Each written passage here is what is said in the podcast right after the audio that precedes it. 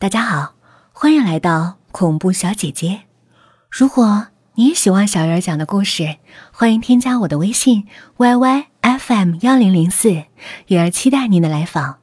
今天这个故事的名字叫做《出租屋里的冤魂》。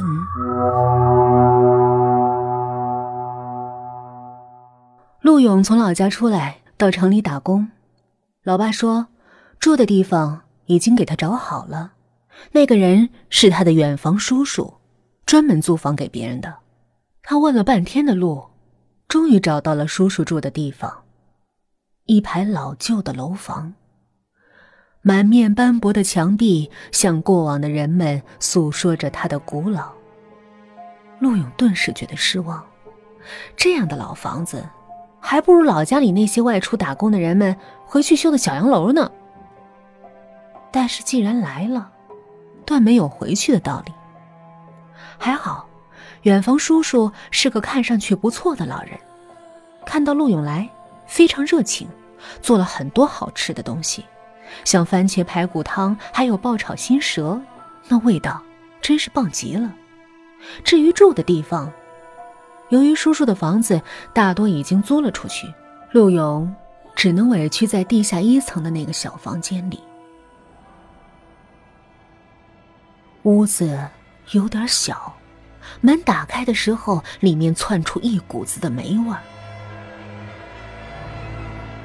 叔叔有点尴尬，说：“这房子很久没住过人了，实在是不好意思。”呃，等楼上的那个中年人搬走以后啊，马上让大侄子你呃去楼上住。陆勇反而觉得没什么，不就是一个房间吗？在哪儿住都一样，打扫干净就好了。晚上，陆勇一个人躺在房间的木板床上，不知道为什么，辗转难眠。也许是环境的原因，让他忍不住想起一些鬼怪之说。越是那么想，他越觉得毛毛的。半夜的时候，房间里好像有什么声音。陆勇伸手去开灯，可是灯好像坏了，一闪一闪的，就是不能完整的亮起来。依稀中。陆勇看到一个女人站在屋子的一个角落里，背对着他，不知道在做什么。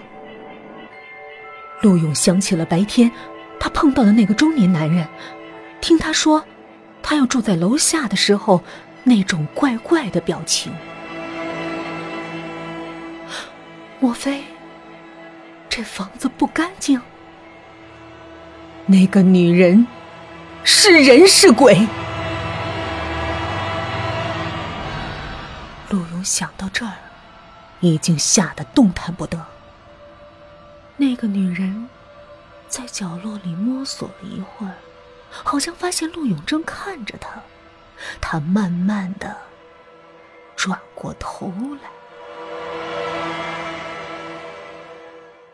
对，只是转头，就像机器人一般，身子和脖子。一点没动，只有头缓缓的转了过来。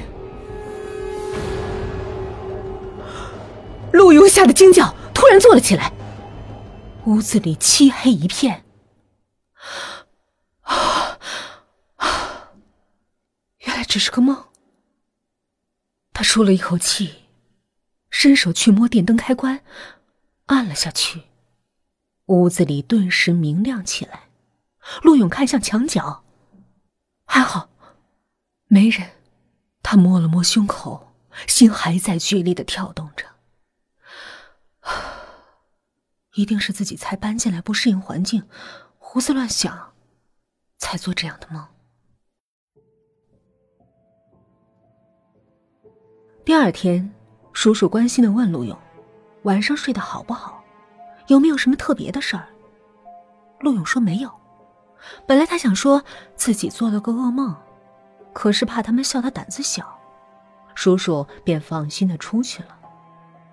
叔叔给陆勇在小区里找了个活就是当保安，一个月工资一千五，对于陆勇来说已经很不错了。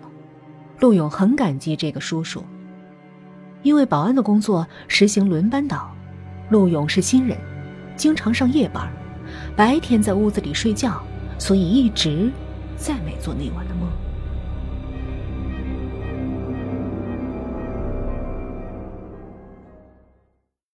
那天休息，陆勇和同事小高一起去喝了点酒。回到叔叔家的时候，已经十二点了。叔叔已经睡了，楼上的租客也都睡了，屋子里特别的安静。陆勇拿出钥匙，开了门。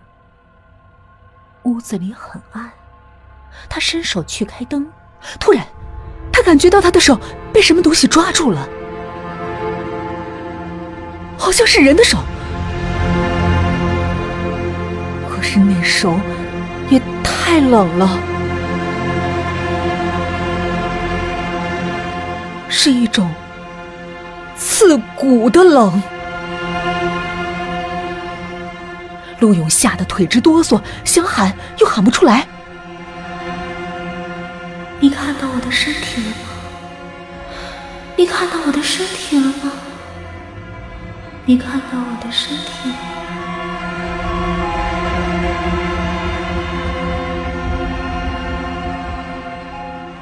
黑暗中，陆勇只听到一个悠悠的声音在耳边反复的响着：“你，你是谁啊？”陆勇颤抖着问。可能今天喝了点酒，他的胆子比平时大了一些。我是小娇，我是小娇，我是小娇。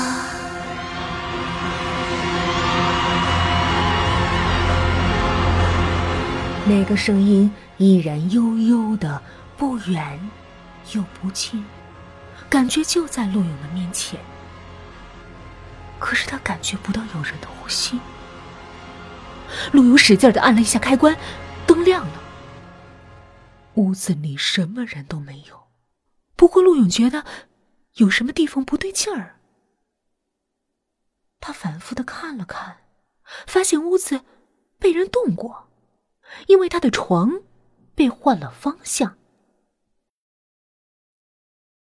第二天，陆勇就跟叔叔说了屋子的事儿，不过他没提那个小娟儿的事儿，只说觉得楼下太潮湿了，想搬上来。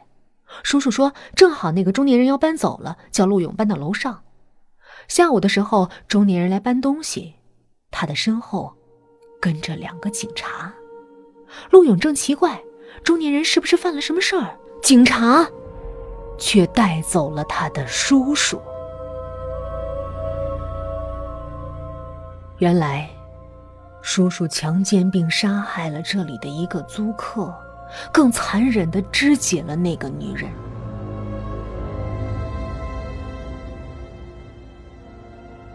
而那个中年男人就是那个死者的父亲，他就是来这里寻找他女儿的。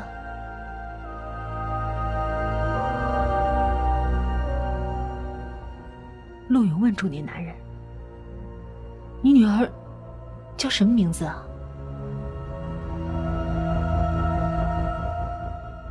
小娟。